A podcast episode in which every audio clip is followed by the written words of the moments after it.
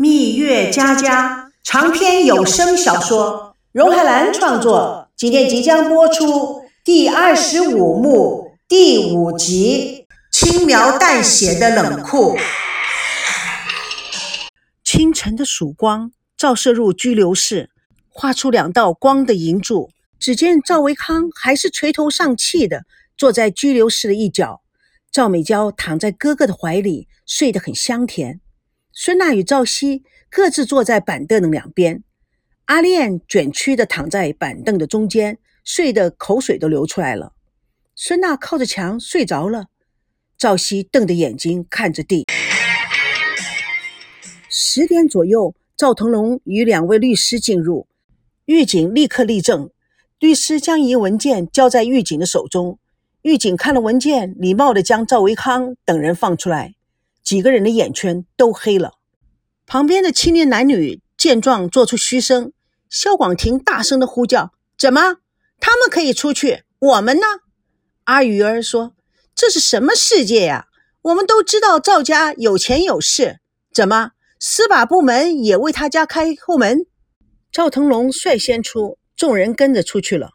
律师再拿出一个文件交予狱警，做手势要狱警开门，放出了萧广庭他们。警察开了另外一个门，肖广庭等迟疑。警察礼貌地说：“赵董事长已经保了你们，出来吧。”什么意思啊？狱警似笑非笑地说：“也许赵董事长也是你的粉丝呢。”肖广庭故作猫王的表情，用梳子梳了梳头发。“Of course, I'm cool. I'm super cool。”众人笑了。肖广庭一群人出来了，在警察拿出的文件上签了字。赵美娇说：“老爸，你保这群小流氓，你真的是他们的粉丝吗？”赵同龙哈哈一笑：“什么粉丝？我是今天才知道他们的名字。听说他们没有家人在台北，他们的经纪人也去了台南，所以我要邱律师也一起给他们交了保证金。老爸，你没有搞错啊？他们欺负人，你还帮他们？哎，你们也不对呀，一个巴掌拍不响。”肖广庭等面露愧色。哦，赵伯伯，真对不起，下次再也不跟他开玩笑了。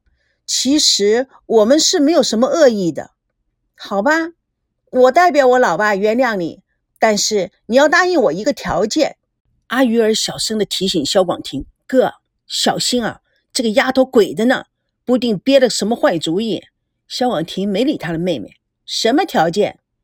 阿鱼儿说：“哥，你听我的。”哼。OK，我也不跟你卖关子。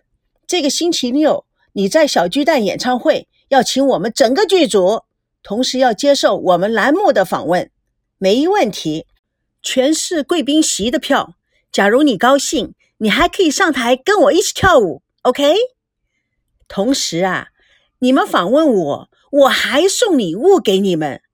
剧组的人心里开心，快乐欢呼着。赵美娇认真的说。你能送我什么样的礼物啊？萧广庭故作潇洒状，你来了就知道了。赵美潇正想说什么，看到赵腾龙瞪着眼睛，把话给憋了下去。赵腾龙走在最前面，表情肃穆，其余的人都喘喘不安地跟在后面。赵美娇小声地说：“爸，今天的事是我不对，你们不要生我的气嘛。”赵腾龙停下了步脚，美娇。你还不满十八岁，是未成年，根本不能上那种场合，而且在公众场合大打出手，制造混乱，导致群殴，是违法乱纪的行为。赵同荣斥喝赵维康：“维康，你这个做哥哥是怎么当的？”赵维康吓得一哆嗦：“爸，呃。”对不起，我被喜悦冲昏了头，我才会做出这种幼稚的行为。下次我不会了。还有下次，还嫌你的负面消息不够多吗？我告诉你，不要以为我不在台北，我就不知道你的事。你以后也少给我去那种灯红酒绿的地方，做出一点成绩就傲然自满，受到点打击就自甘堕落。爸。您不要再说哥哥了，是我让他带我去的。孙娜、赵熙非常的尴尬，不知所措。他们看到赵维康被赵同龙的话刺激的表情不安，低头冒汗，两个人不解的互望了一眼。赵熙立刻打岔：“赵伯伯，是我不对，这个活动是我建议的，请您不要怪维康。”“是啊，赵伯伯，您不要生气了，是我和赵熙不好。”“唉，你们这些孩子怎么说才好呢？你们现在啊都是社会名流。”这种特殊的身份会使这件事情事态更加的严重，会造成非常坏的社会影响。公众人物更应该处处小心，洁身自好，应该为喜欢支持你们的人做个榜样，为你们的粉丝塑造正面的形象才对呀。赵伯伯，对不起。赵龙文缓了一缓，今天发生的事不是那么愉快。但是错误也是经验，年轻人只要知错能改就好了。众人很高兴地跟在赵同龙的后面，唯有赵维康愁云满面。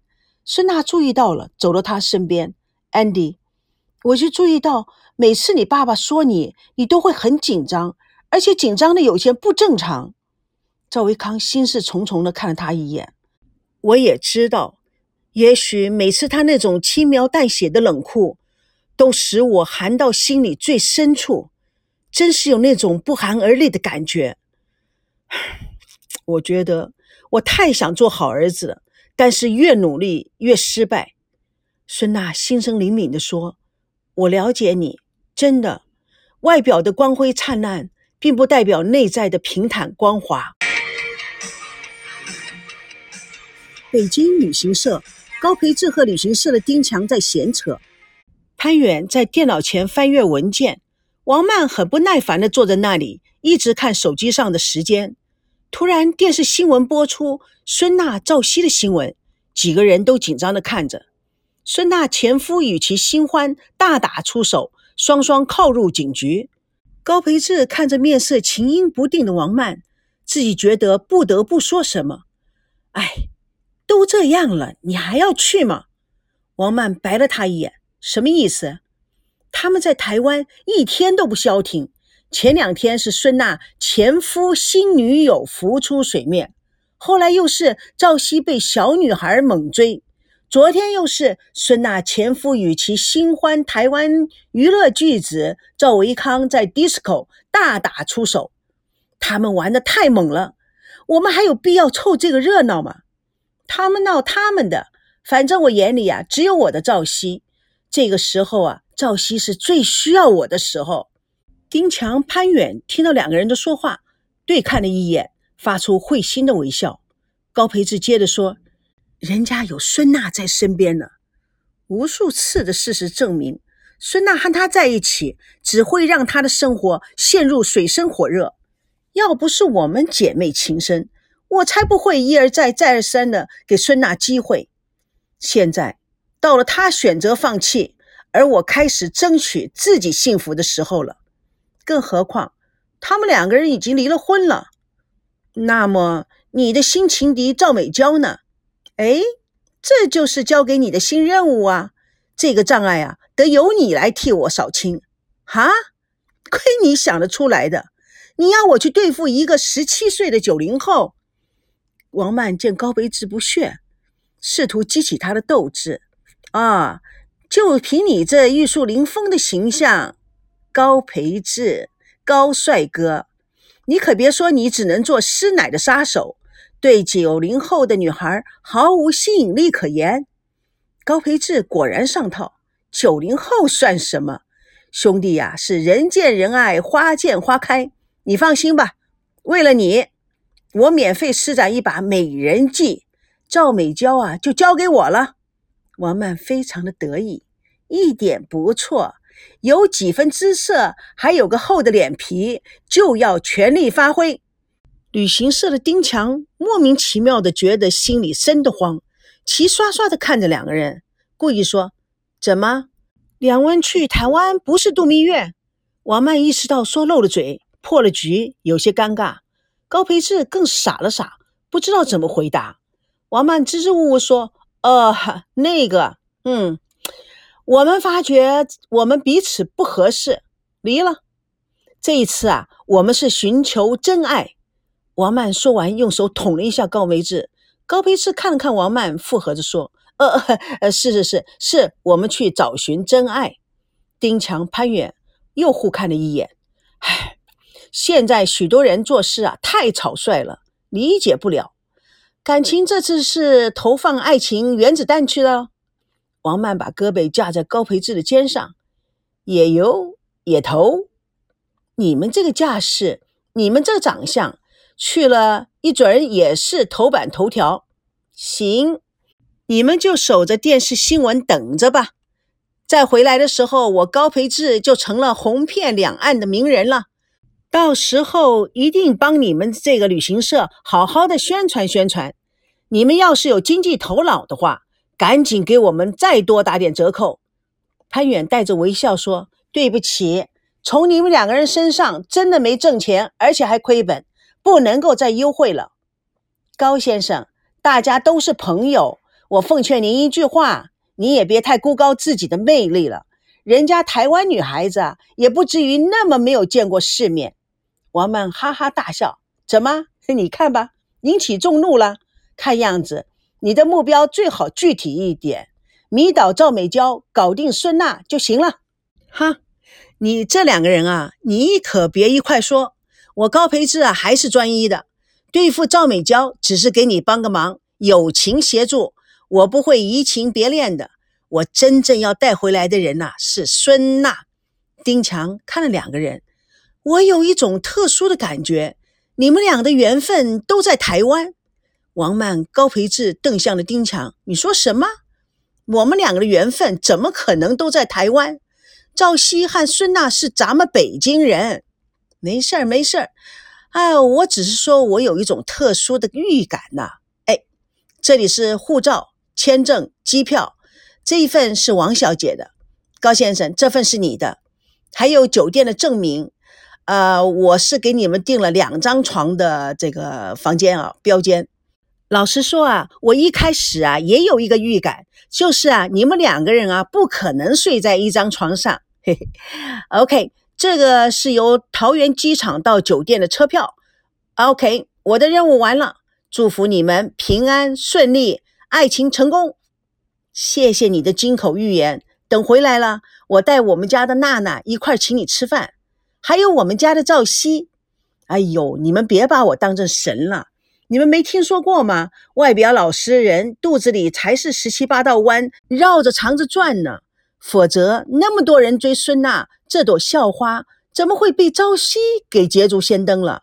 高贝志充满了自信，那是因为赵熙先下手为强。王曼拿了所有的文件放入包中，转身边要离开边说：“。”自身条件不够，还说那么些没有用的话。哎，我的文件呢？在我这儿。走的前一天我会打电话给你，否则啊，给了你，到时候你又找不到了，那多糟糕啊！OK，拜。丁强、高培志互望了一眼，丁强无奈的耸耸肩，真不配。配什么？本来就离了。两人打完招呼走了。丁强、潘远冲着他们背后身影齐喊着说：“愿天下有情人终成眷属。”高培志、王曼头也不回，同时很酷的朝后面做个 OK 的手势。丁强、潘远无奈的摇头，狼狈为奸的明显写照。丁强悻悻地说：“假如那个姓王的女人要哪一个人的话，谁也逃不了。”蜜月佳佳与你为伴，主播荣海兰与各位空中相约，下次共同见证第二十五幕第六集不朽之爱。